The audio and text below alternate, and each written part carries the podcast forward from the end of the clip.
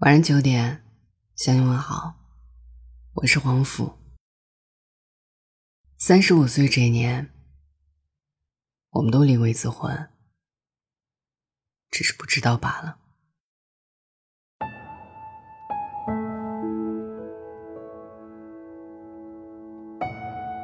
这个八月，有个叫惠子的读者离了婚，这事儿没什么大惊小怪的，仅就离婚这件事而言。局外人听到的都是一种选择，当事人历经的却是一场战争。谁也无权评说对与不对，除了对那个刚从战场上下来的人说一句：“那残酷的仗你已经打过了，该跑的路你也跑尽了，所幸的道你也守住了，余生一定要好好的。”但这事儿诡异的地方就在于。早在十年前，就有人对惠子说过：“三十五岁这一年，你一定会离婚。”说这话的人是一个算命的。那个时候，二十五岁的惠子还没有结婚，七大姑八大姨争着给她介绍对象，硬是没有一个入她眼的。有一次，她心血来潮去拜访小巷里的一个占卜师。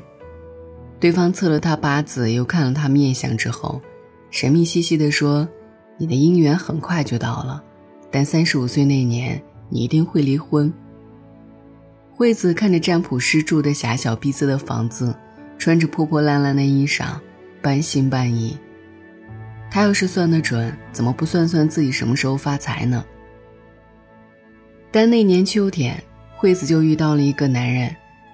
是通过 QQ 学习群认识的，私聊后发现两人不仅同城，还是校友，就见了面。学历相当，家境相当，容貌相当，哪儿哪儿看起来都挺般配的。即便热恋期发现了彼此的问题，也都被恋爱的甜过滤掉了。谁还没点臭毛病呢？何况自己也不完美，说不定结了婚就好了呢。见了父母，买了房子，两人就结了婚。结婚后矛盾就渐渐多起来，无非就是鸡毛蒜皮的小事儿。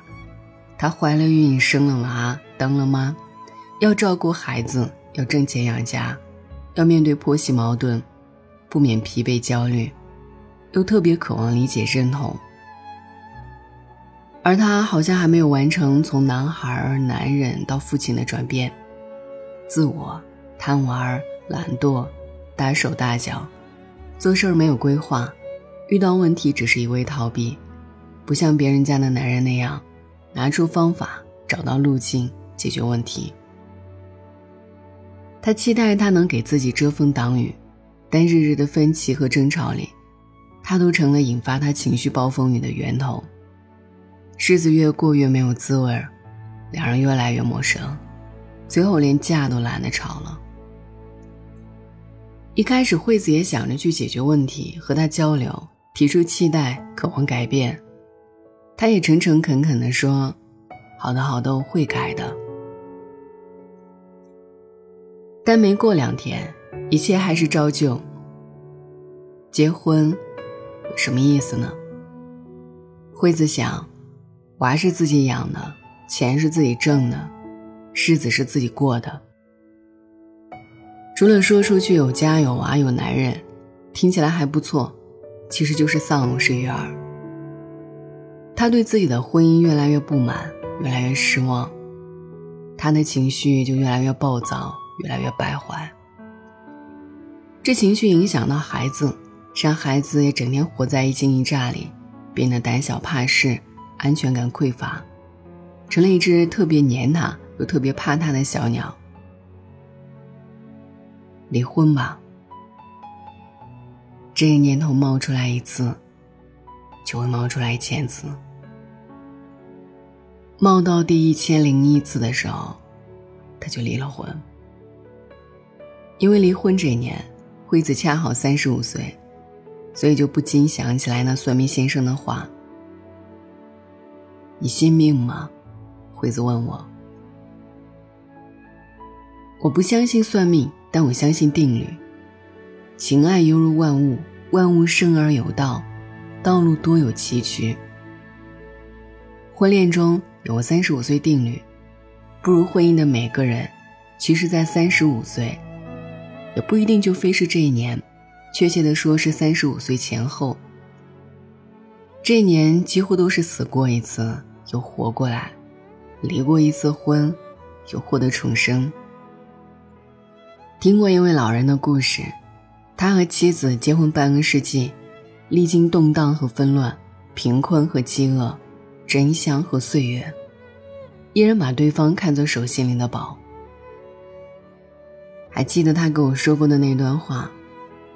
有时候觉得，你不是嫌弃你爱人，你是嫌弃你自己。你不再嫌弃自己时，你们的关系就好了。可不是吗？我们一边追求完美，一边嫌弃自己做的不够好。我们一边渴望幸福。一边又无法接受生活的琐碎，我们一边期待着另一半成长，一边又不给他机会去经历人世。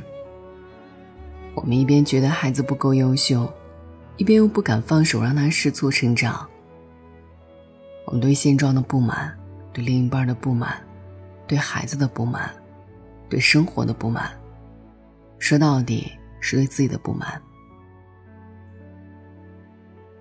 我内心的冲突太多，势必就要和他人交战。而丈夫离我最近的那个人，就成了我首先攻击的敌人。我必须改变自己。改变自己并不是一个很容易的过程，好在人一旦开始了行动，就会有不断的惊喜。我放手，放手把家务和孩子丢给男人，并给他时间和鼓励。看他进步三步，倒退两步，陪他从做的很差到做的还行，一步步到今天，什么事儿都干得妥妥帖帖、漂漂亮亮。我接受，接受自己也会犯错，也想偷懒，也会有失望，接受自己的脆弱和胆怯，软肋和残忍，不完美和心头恨，并在接受中，像电钻穿透墙壁一样，一点点突破自身的天花板。学会在不完美中松弛柔软。我看见，看见孩子来自我，但更是他自己，是另一个完全不同的独立的人。他生活在和我有别的时代和家庭，也必然有着和我不同的性格和选择。他的成长不来自于我的经验，而来自于他自己的经历和体悟。明白。明白，婚姻是一场锤炼。当新鲜感和热恋期过去，当琐碎感和代谢感迎面而来，虚假自我和真实自我不断冲突，不管是妻子和丈夫，都会迎来一个异常孤独又极其艰难的三十五岁危机。只是人性的自私，让我们总是夸大自己的感受，而忽略了丈夫的孤独。我们学会转身，站在伴侣的角度上看问题，才会陪他一起穿越这场危机。就像诗人罗伯特·弗洛斯特所写的那样：“树林里有两条路，我选择了难走的那条路，从此再也没有停下脚步，从此再也不怕孤独。因为不管离婚与否，在直面问题中，遇见真实的自我。”都是生命自带的人物，这种值得不是隐忍，不是妥协，不是算了，不是那就这样吧，而是我们看清了自己，理解了自己，释放了自己，接受了自己，拥抱了自己，然后发自内心的对爱人、对孩子、对朋友、对陌生人给予的体谅和慈悲。从这个意义上来说，三十五岁这一年，我们都离过一次婚，打过一场仗，蜕过一层皮。从此后，肉身还是那个肉身，但灵魂里住着的，已不再是原来的那个自己。因为码字，因为咨询，我碰见过一百对乃至更多。在三十五岁左右深陷情感危机的人，这种危机甚至无关出轨，而是一种年龄和现实的裹挟下投射到心理上的煎熬和困境。人到中年，上有老下有小，除了一身债务和赘肉，没有一个人可以依傍，被房贷和车贷碾压，被人情和世故蹂躏，被现实和悲剧炼狱，被攀比和评价左右，想从原生家庭的重壳里逃出来，又被再生家庭的忙乱倒逼暴露出更多问题，没了年轻的资本。也没有得到中年的富足，没了青春的纯粹，也没有习得老年的从容；没了情爱的狂热，也没有沉淀出相濡以沫的厚重。外部的压力和内部的哀伤都一股脑儿的跑来叫嚣，起哄、讨债，让我们在无法自处中讨厌现状，排挤爱人，否定婚姻。焦虑一切。我们在人到中年不如狗中，活得趔趄又狼狈，孤独又绝望。唯有回到自身，安放自我，接受实相，不断突围，处理好和自己的关系，我们才能处理和爱人的关系、和他人的关系、和世界的关系。从这个意义上来说。每个人到中年的人都离过一次婚。年轻时带着原生家庭的痕迹，和幻想、和期待、和执念、和假象，结了婚。中年后带着对再生家庭的责任、和虚妄、和戾气、和争斗、和伤害，离了一次婚。然后怀揣乘风破浪的叛逆，穿过激流，趟过险滩，来到平地，习得成长，变得柔韧，结结实实的嫁娶了自己，也包容了伴侣。恭喜你，三十五岁时也离过一次婚。从此后，你就虎虎生风的，成了自己的人。这是每个人在疼痛的成长中都要走的路。谢谢你，一路孤独，也没有弄丢自己闪光的灵魂。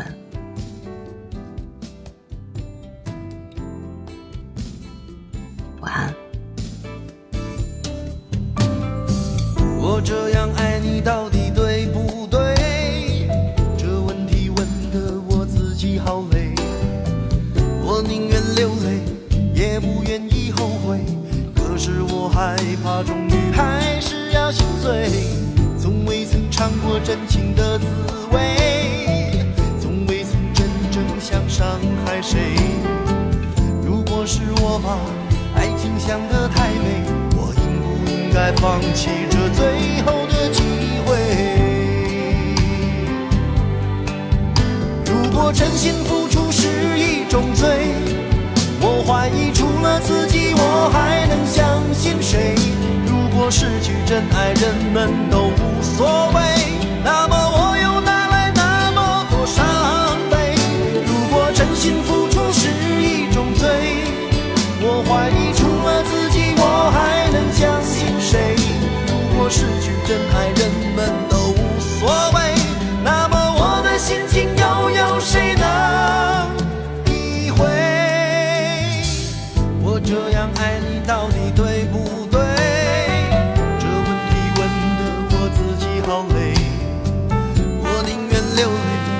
也不愿意后悔。可是我害怕，终于还是要心碎。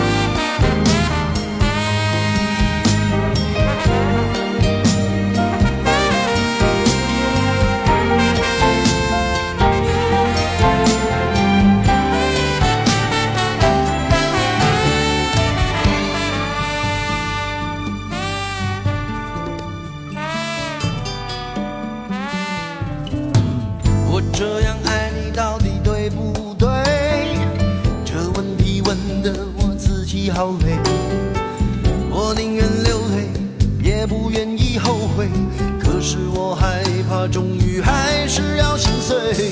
从未曾尝过真情的滋味，从未曾真正想伤害谁。如果是我把爱情想得太美，我应不应该放弃这最后的